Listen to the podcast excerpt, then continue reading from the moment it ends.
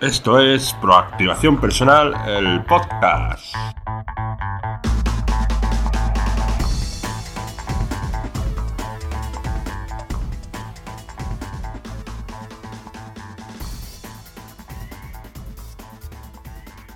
Hola, proactivas y proactivos. Bienvenido a este episodio número 57 de este podcast donde trataremos técnicas, conceptos y estrategias de marketing online y todo lo relacionado con el emprendimiento online y técnica de perfeccionamiento personal.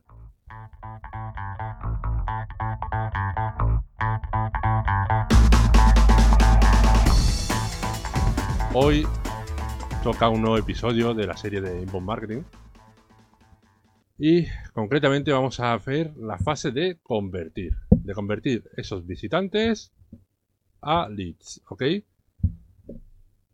Como vimos, para hacer eso tenemos los formularios, las landing page, los call to action, es decir, la llamada en acción,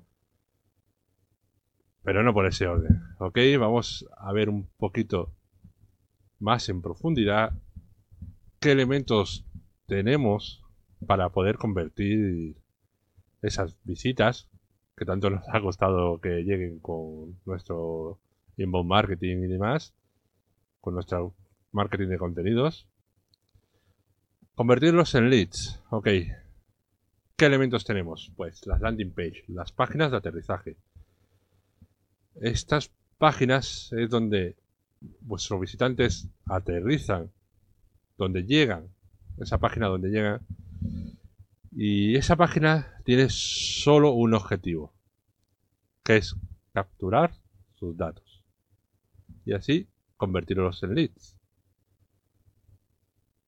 ¿Cómo capturamos esos datos? Bueno, pues esos datos no nos lo van a dar gratis, ¿ok? Eh, pero bueno, eso lo vamos a ver en el siguiente apartado. Una landing page se puede, se puede realizar, por ejemplo, con la herramienta de email marketing que utilizo, que es GetResponse. Ya viene incluido eh, desde el básico el poder hacer una, landing page en, en su propia plataforma. Esto nos permite poder validar de forma rápida una idea de negocio. ¿Ok? Es muy sencillo, es muy rápido. Su, editor es de, de coger y arrastrar. Es decir, es bastante intuitivo. Y tiene prediseñados una serie de páginas que luego podemos modificar a nuestro gusto. Esto, como digo, es una forma rápida de poder de poder validar una idea de negocio. Yo, personalmente, ¿qué es lo que suelo hacer? Pues, de mis proyectos más serios, tengo un hosting, un dominio y instalo en ese hosting un wordpress.org. Eh, que bueno, esto vimos ya en, el episodio anterior eh, la diferencia, un poquito la diferencia y también enlace a un capítulo, así que no voy a entrar en la diferencia entre wordpress.org.com y en este WordPress, como iba diciendo, creo una página en formato landing page, es decir, la landing page eh, normalmente lo único que tiene es tu imagen de marca, un titular, un subtítulo, una imagen destacada o un vídeo, ¿vale? Que demuestre lo que estás ofreciendo, un formulario, una llamada en acción en ese formulario, y luego ya abajo, pues puedes poner, dependiendo de, de qué es lo que quieras conseguir, ¿vale? Qué es lo que quieras vender luego, pues un poquito más de información, de vencer objeciones, de convencer, digamos, para que dejen tus, sus datos. Vale. Eh, como he dicho, en esa landing page hay unos formularios. En esos formularios se suele pedir como mucho, normalmente, nombre y, correo de, correo electrónico, ¿vale? Dirección de correo electrónico. ¿Por qué no se piden más cosas como edad, dirección, etcétera? Pues porque mientras más datos le estemos pidiendo, más complicado es que nos lo den, ¿vale? Porque la gente es muy recelosa de dar sus datos en internet. Así que, nombre, email, email es, fijo, ¿vale? Incluso hay veces que solo se pide la dirección de correo electrónico. Porque eso es algo básico para luego hacer email marketing. Vale, como decía antes, no van a darte esos datos gratis. Hay que ofrecerle algo. Hay que ofrecerle un lead magnet, que se llama. Un regalo, una, beneficio para que le ofreces a cambio de esos datos. Yo, por ejemplo, tengo ahora mismo funcionando un lead magnet, una página de aterrizaje, que son 10 errores en la creación de contenido. Yo ofrezco un ebook con esos con esa pequeña guía de los errores a evitar y a cambio me dan su nombre y su email. Ok, pues eso es lo que queremos conseguir. Ya, puede ser un ebook, eh, un software gratis, una sesión gratis, lo que os imaginéis, ¿vale? Siempre que tampoco sea regalar en exceso vuestros recursos, ¿ok? Es algo, digamos, un aperitivo eh, a lo que luego pueden conseguir en la, fase de pago, ¿vale? Tú a un bar, por ejemplo, te pueden regalar una tapa o un aperitivo, pero no te van a regalar un, un plato de, de, chuleto, de chuletas o de, de lo que sea, ¿vale? Esa es la idea.